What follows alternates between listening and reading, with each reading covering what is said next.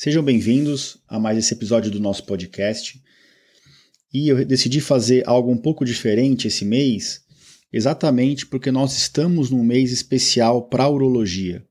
Então, esse mês é o mês do Novembro Azul, em que se trata da prevenção do câncer de próstata e da saúde do homem. Esse mês eu vou dividir o assunto de câncer de próstata em três episódios para abordar o tema de forma bem completa.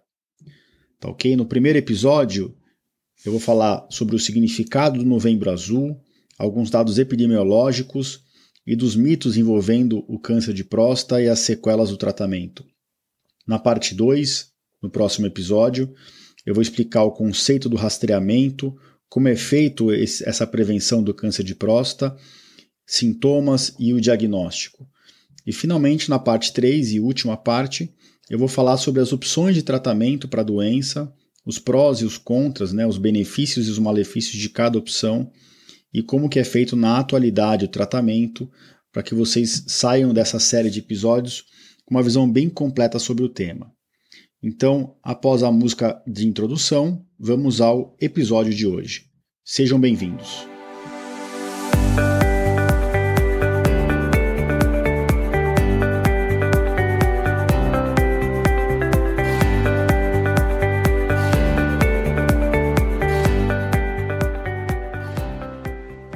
Bem-vindos ao podcast Conversa Aberta com o Urologista. Meu nome é Giovanni Marchini, sou médico urologista formado pela Faculdade de Medicina da USP e serei o anfitrião desse show.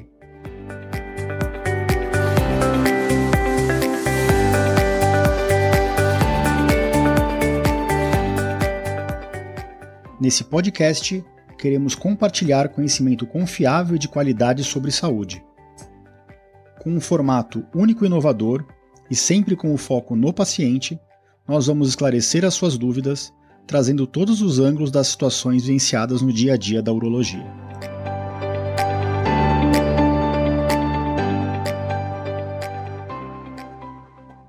Bem-vindo a todos. Então, como eu expliquei anteriormente, eu vou dividir é, esse tema em três partes e hoje a gente vai falar da primeira parte sobre o, o rastreamento do câncer de próstata e sobre o Novembro Azul. Então, eu queria falar algumas coisas para você, para vocês e eu vou começar aqui explicando o que, que é o Novembro Azul. Então, o Novembro Azul é um mês que é mundialmente dedicado à prevenção do câncer de próstata. E no Brasil, nos últimos dois, três anos, esse, essa, essa campanha foi expandida a conscientização sobre a saúde do homem e não focado só no câncer de próstata. Apesar disso, eu vou focar um pouquinho no câncer de próstata, porque eu acho que é para isso que essa campanha foi criada e porque indiretamente, quando a gente consegue mobilizar o homem, ele acaba uh, se motivando a tratar de outras partes da sua saúde. Mas fica o recado de que o homem não precisa esperar uma certa idade para ir no urologista. O urologista hoje ele tem que ser visto como um, um, amigo do, do homem. A gente também trata a mulher, mas o homem tem que se consultar com o urologista de forma rotineira para que ele, o médico ajude ele na prevenção de doenças, não apenas no câncer de próstata. Mas por que, que essa campanha existe? Né? Por que, que foi criado a campanha do Novembro Azul, assim como do Outubro Rosa para o câncer de mama? Então, os especialistas resolveram criar essas campanhas exatamente para tentar diminuir a incidência e a prevalência dos tumores mais frequentes. Com o aumento da expectativa de vida, cada vez a gente vive mais tempo, é mais tempo que as nossas células têm que se multiplicar e se desenvolver sem ter mutação. E, invariavelmente, em algum momento da vida, a gente vai ter uma mutação nas células isso é o início de qualquer tipo de câncer, tá? É um crescimento desenfreado por uma mutação genética da célula que deixa de, de, o mecanismo mais comum é que a célula deixa de se autocontrolar. Então, mesmo as células defeituosas conseguem ir para frente, elas não se autoexterminam. Isso é o início de, da maior parte dos cânceres, ok? E a expectativa de vida no Brasil, segundo os dados recentes do IBGE, elas, ela passa de 72 anos para homem e 78 anos para mulheres. Então, a gente vive cada vez mais tempo e realmente é mais tempo que a gente tem que tentar viver sem desenvolver esse tipo de doença tumoral maligna. Falando especificamente do câncer de próstata, que é o motivo aqui da, dessa série de episódios, com a exceção do tumor de pele não melanoma, o câncer de próstata é o câncer mais comum no homem, tá? É, a, gente, a gente sabe que praticamente todos os anos mais de 65 mil novos casos de câncer de próstata são diagnosticados no Brasil. É muita gente com esse diagnóstico. Mesmo a gente vivendo num país com uma população tão grande, o câncer de próstata ele é o câncer mais comum e mais de 65 mil pessoas por ano recebem esse diagnóstico. Outros dados estimam que um em cada seis homens no Brasil vão desenvolver o câncer de próstata. E o pior de tudo, um em cada 36 vão ter um desfecho muito desfavorável e a óbito por causa desse câncer. E isso está muito relacionado com o diagnóstico tardio da doença. É por isso que a gente tem que tentar é, expandir essas campanhas de conscientização, levar os homens para o consultório do urologista para que a gente faça o diagnóstico do câncer numa época em que ele é tratável e curável.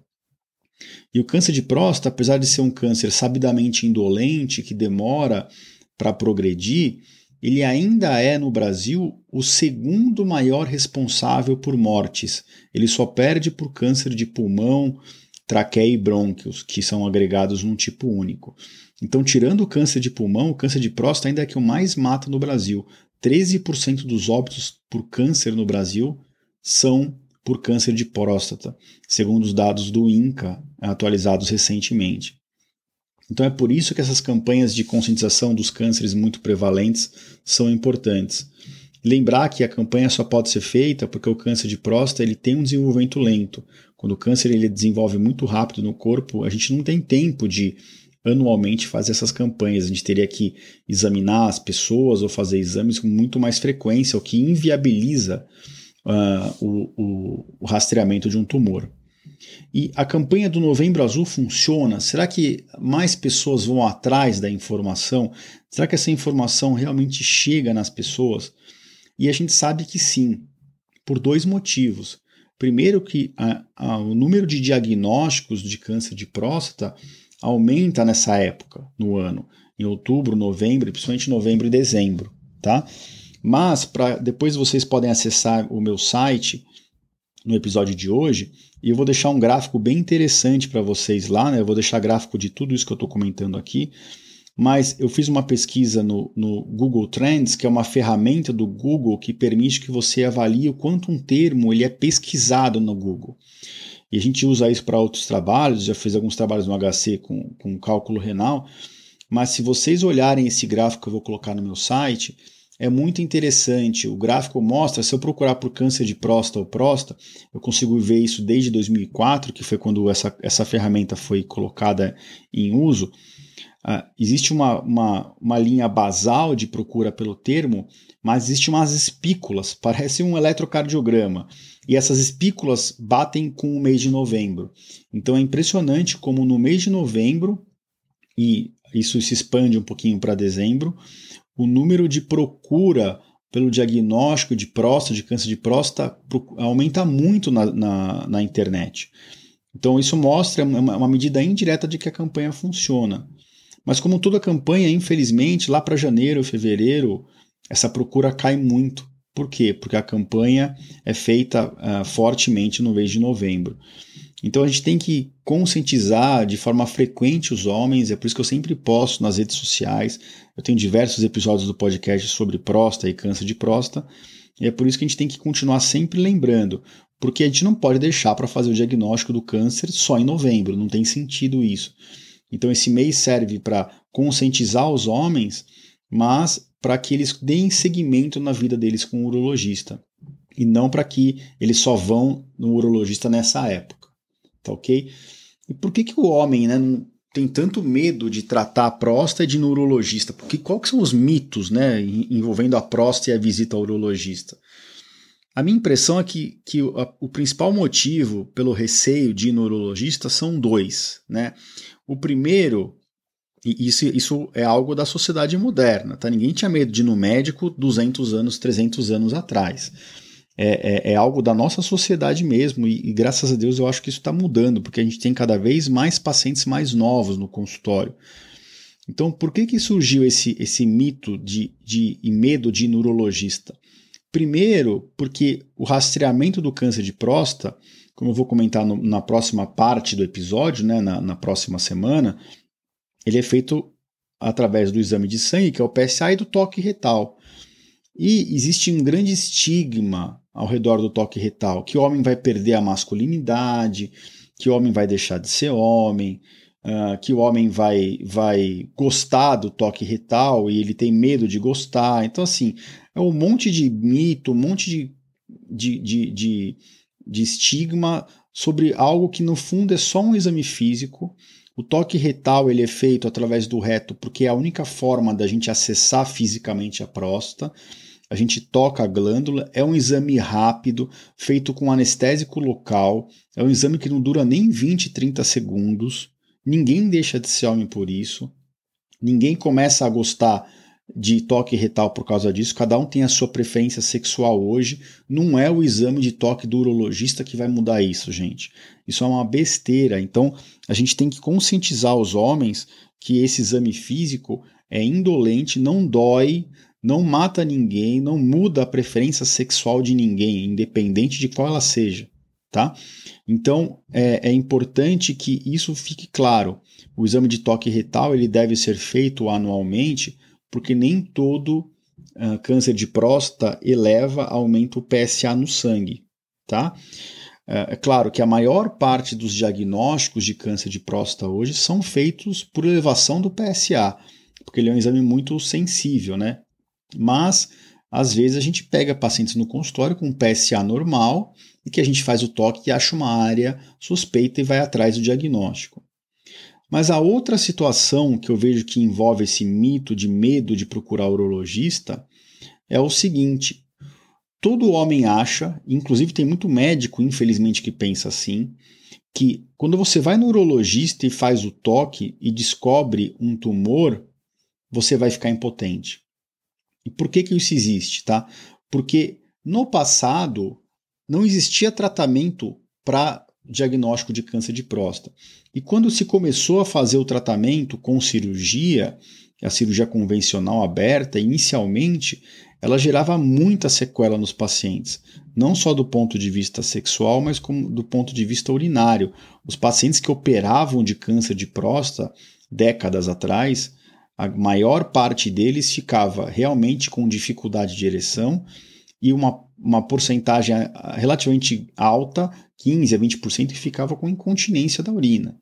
Então, o medo de se fazer um diagnóstico e da sequela que esse diagnóstico traz depois do tratamento é o segundo grande motivo pelo medo dos homens irem no urologista. Mas o que, que eu sempre oriento? Primeiro, o diagnóstico mais frequente no, no, no, consultório do urologista envolvendo a próstata não é o câncer, é a doença benigna. E o tratamento da doença benigna melhora muito a qualidade de vida e não mexe com a potência sexual nem com a continência da urina. Tá? E mesmo quando a gente faz um diagnóstico de câncer de próstata, eu vou comentar isso na última parte aqui dessa série de episódios, os tratamentos hoje eles podem ser feitos com, com técnicas mais modernas que diminuem a chance das complicações ocorrerem, das sequelas ocorrerem. É lógico que a gente nunca fala em medicina nada é zero ou 100%, mas hoje, com a cirurgia robótica ou com as técnicas avançadas de radioterapia, ou mesmo com a própria vigilância ativa, que é não operar nem tratar o paciente que tem um tumor muito inicial, o homem tem a potência sexual dele preservada.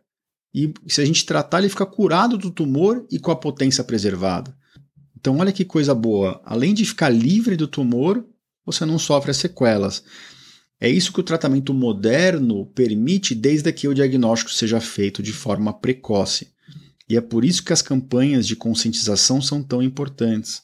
Então, o urologista ele tem que ser visto como um médico de prevenção, um amigo especializado daquele paciente que vai aconselhar sobre hábitos de vida, rotina e sobre certos exames que o paciente tem que é, é, periodicamente fazer para evitar de ter um câncer, de ter um cálculo renal, ou de ter um câncer avançado, ou de ter infecções. E se o problema aparecer, ele faz o diagnóstico precoce, é submetido a um tratamento moderno e raramente ele sofre as sequelas. Tá ok? Então, no episódio de hoje, que é o primeiro episódio, a primeira parte desse episódio seriado de três, três episódios separados, era isso que eu queria falar para vocês. Eu queria comentar sobre a importância do Novembro Azul pela frequência e alta prevalência e, e alta mortalidade do câncer de próstata, principalmente quando ele não é des descoberto numa fase precoce, e que o urologista deve ser visto como um amigo que vai ajudar a pessoa a ter uma vida saudável em vários aspectos e a evitar doenças graves. Tá? Eu vou discutir um pouquinho sobre um pouquinho mais sobre o rastreamento, os sintomas e o diagnóstico no próximo episódio. E no último episódio da série eu vou discutir sobre as opções de tratamento. Eu espero que tenha contribuído para vocês, que tenha ficado claro o quão prevalente o câncer de próstata é, que a gente não pode ignorar esse assunto e que no, no, no final desses três episódios vocês vão estar 100% conscientizados sobre todos os aspectos que envolvem o câncer de próstata. Eu queria aproveitar antes de terminar para lembrar vocês de, se possível, entrar na plataforma da Apple, curtir o nosso podcast, deixar comentários, isso ajuda a gente a atingir mais pessoas e esse é o nosso objetivo, atingir o máximo número de pessoas com informação de qualidade, com informação confiável, para que todo mundo se tenha melhor consciência sobre a própria saúde e saiba cuidar melhor da própria saúde nesse mundo louco que a gente vive hoje, nesse mundo complexo. Tá ok? Então, uh, não deixe de acessar o nosso site. Esse episódio vai estar tá dentro do meu site no www.urologista.com.br barra podcast barra episódio 24. Lá vocês podem deixar comentários, vocês podem interagir comigo, além das redes sociais e eu vou deixar lá uma série de gráficos que ilustram bem ah, os dados que eu comentei no episódio de hoje. Mais uma vez, obrigado e nos vemos na próxima semana. Grande abraço a todos.